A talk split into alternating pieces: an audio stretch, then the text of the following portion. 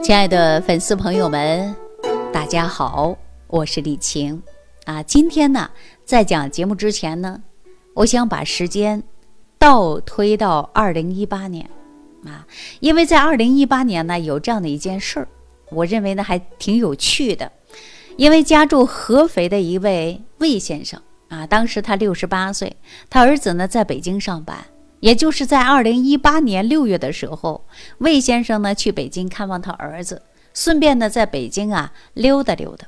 啊，刚到北京，那魏先生啊感觉到，哎呀，这可是首都啊，看到什么呢都觉得呀挺新鲜的。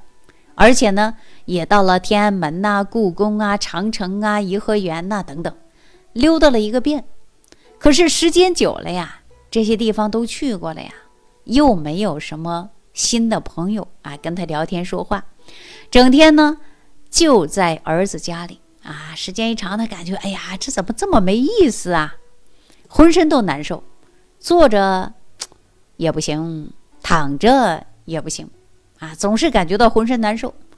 因为魏先生啊，他呀这一辈子都住在合肥啊，到哪儿都熟悉呀，去哪里都感觉舒服啊。可是，在北京再好。对他来说呀，就是人生地不熟，活着憋屈啊，寻思自己呀，还是感觉老家好。于是，在北京呢，就住不到两个半月，啊，他就买票回合肥了。临去火车站之前呢，这魏先生啊，儿子呢跟儿媳妇呢，就帮他收拾东西。收拾东西收拾好了，就问魏先生落下什么东西没有啊？魏先生大咧咧的就说：“哎，他没怎么仔细检查。”啊，大概东西都带齐了，兴高采烈的就去车站了。然后呢，坐上了回合肥的火车。啊，从北京到合肥，普通的车呀，也得开十多个小时。躺在这个卧铺上啊，魏先生刚开始感觉还挺好的。于是呢，他本身呢就有萎缩性的胃炎。啊，这躺着一躺十几个小时，躺时间长了呀，他感觉这胃呀不舒服。啊，赶紧去拿药，可是呢，身上的行李啊翻了个遍，没找到胃药啊。他叹气的就说：“哎呀，忘带了！你看，还提醒我啊，落下东西了没有？啊，就把这胃药给忘了。”哎，听到这儿啊，可能很多朋友呢都会问：那萎缩性的胃炎真的那么可怕吗？因为它跟我们普通的胃病啊有区别吗？我跟大家说，这个萎缩性的胃炎呢是非常痛苦的一个胃病，啊，真的很痛苦。具体怎么难受吧，给大家做个比喻啊，大家就知道了。说浅表性胃炎呢，这个胃的黏膜出现了炎症啊，相对来说呢，这个病啊它是比较轻的一种。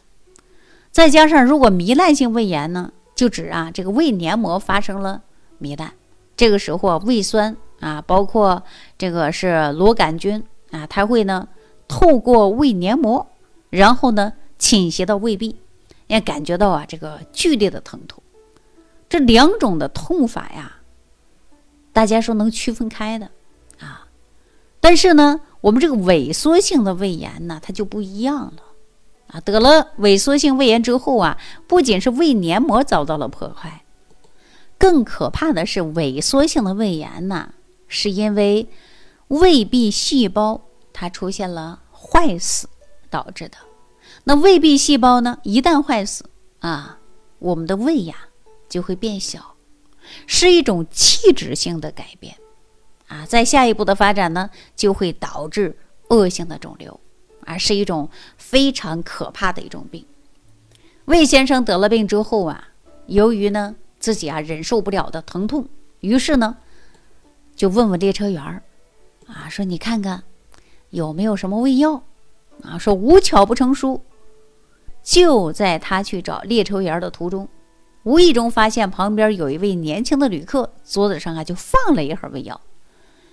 魏先生当时看这两盒药，感觉两眼冒光了，真的应了那句话，说瞌睡遇到了枕头啊，有劲儿了。那魏先生啊，赶紧的就跟这位旅客沟通一下，说借个胃药吧。但奇怪的是呢。年轻的旅客听到魏先生要借他的胃药，就特别紧张，连声说：“哎呀，我自己留着吃呢，不能借。”那周围的乘客看到魏先生很痛苦，也给年轻人说说话。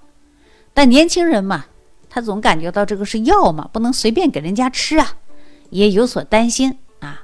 甚至呢，还有一个热心的乘客，情绪比较激动啊，跟我们这个年轻的乘客呀，还嚷嚷了几句，说不借喂药，甚至说抠门。实际当中，我认为都不是啊，因为你想，这药不是随便乱给人家吃的呀，是吧？魏先生这个时候啊，脸色呢煞白，啊，胃疼的捂着肚子，身体呢简直就快缩成一团了。这个时候呢，列车上的执勤的人员啊，然后呢走过来，这乘警觉得呀，不就是几片胃药吗？是吧？看看合适不？能用不？啊，至于吵到这样子吗？不过呢，问着问着啊，这乘警呢瞧得出来。啊，这名不愿意借胃药的年轻旅客呀是有问题的。经过详细了解呀，才知道啊，这名年轻的旅客呀，家里呢曾经有一个至亲，就是经常胃痛啊，然后呢突发性的胃出血，感觉到啊事情是很严重啊，所以说呢，这位年轻的旅客就说了：“你说我把这个药给他吃，一旦不对，或者是胃穿孔，或者是有生命危险。”那我不是要承担责任的吗？我又不是卖药的。所以说，一说到这儿啊，我们大家想一想啊，确实也是啊。当时啊，就让人感觉到啊，这个年轻人考虑的还是比较周到的。于是呢，看到啊，这个魏先生啊病这么严重啊，胃疼的这么厉害，那结果呢，火车呀就到最近的一站啊下车了，然后打好幺二零，把他。送到医院了。事后呢，魏先生啊，感觉到自己的胃病啊是越来越严重，啊，原来呢是一个月呀犯上几次，后来呢变得一个星期呀犯了好几次，用了很多方法都解决不来。后来呢听到我们这个节目了啊，万病之源说脾胃，之后呢就跟我联系啊，希望呢让我们帮他生活当中指导指导。我们经常说，一定要敬仰生命，自当生的理念啊，这个一定要记住了啊！你自己想活，你自己要当生，自当生的理念，我相信大家都会好好的。而且呢，他也明白了我们现代的人呐，生活在浊毒化的环境当中，浊毒对我们的身体健康啊，伤害的真的不小。所以说，得好好学习养生了，才能减少浊毒对我们的伤害。啊，也就是我常说的浊毒化，就是化养浊毒，守重脾胃啊。那我们这个脾胃调养啊，一定要按照我们十六字方针啊，就是辩证调养，治养并重，药食并用，身心同调，才能够从根本上解决脾胃的问题，让咱们老百姓啊来讲呢，就是三分治啊，七分是靠养护的。实际魏先生这样情况呢，你说七分靠的就是养啊，所以平时大家呀，你别胡思乱想，你想多了没用啊。所以我们中医讲啊，忧思伤的是脾胃啊，这脾气呀控制不好啊，怒发火啊都伤身体。所以魏先生平时跟我说啊，他吃饭呢也是比较清淡的，而且刺激性的食物呢基本上不吃啊。油腻的呢也不吃，因为他知道这个胃病啊给自己带来的痛苦太大了。尤其呀，他看到这个报告单上写着萎缩性的胃炎，是以黏膜上皮和腺体萎缩。大家都知道啊，说这个胃部一旦出问题，靠的是养啊。如果说再继续发展呢，很容易变成肠化生啊。所以说呢。我们这个消化系统疾病真的不能含糊。那你说魏先生这样的诊断，他平时表现就是比较典型的腹部隐痛、胀满、嗳气啊、消瘦贫血。那根据魏先生这个情况，我告诉他啊，其实啊，萎缩性胃炎患者呢，其中有很大一部分人存在的是什么？就是幽门螺旋杆菌。因为魏先生之前呢，他查过，确实是有幽门螺旋杆菌，三联也用了，四联也用了，进行杀过几次了。所以说幽门螺旋杆菌呢，它处于的是一个弱阳性啊，也就没有完全的把它清理干净。医生告诉他需要一段时间，再一次来杀灭它。大家都知道，这个三连也好，四连也好啊，它不能连着吃的，连着吃会伤胃的，会胃难受的。可是有很多幽门螺旋杆菌感染之后啊，身体非常难受，啊，杀过以后呢，还会反复，对人体的免疫力呢也会受到影响，肠道的菌群的伤害比较大。所以呢，医生啊，为什么让他没有趁热打铁呀？用了一段时间，过一段时间再用啊？说句直接的，就是药的副作用也很大，伤害身体。那针对魏先生这个情况啊，我建议他呢先补充益生菌，以菌占位的一种方式来解决幽门螺旋杆菌，这样呢没有什么副作用，而且提高自身免疫力。通过外源性的补充我们肠道的复合菌，目的呢是让我们这些有益菌呢来抢占幽门螺旋杆菌的位置，抢的越多，那么占位越大，幽门螺旋杆菌呢它就不会发作。或者占位越少，它慢慢啊就会好转。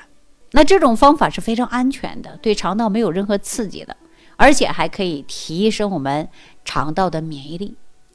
那通过呢益生菌在肠道当中的定植占位这种方法，来抢夺肠道的地盘儿，让幽门螺旋杆菌在肠道当中啊没有地方住了，那最终怎么样啊？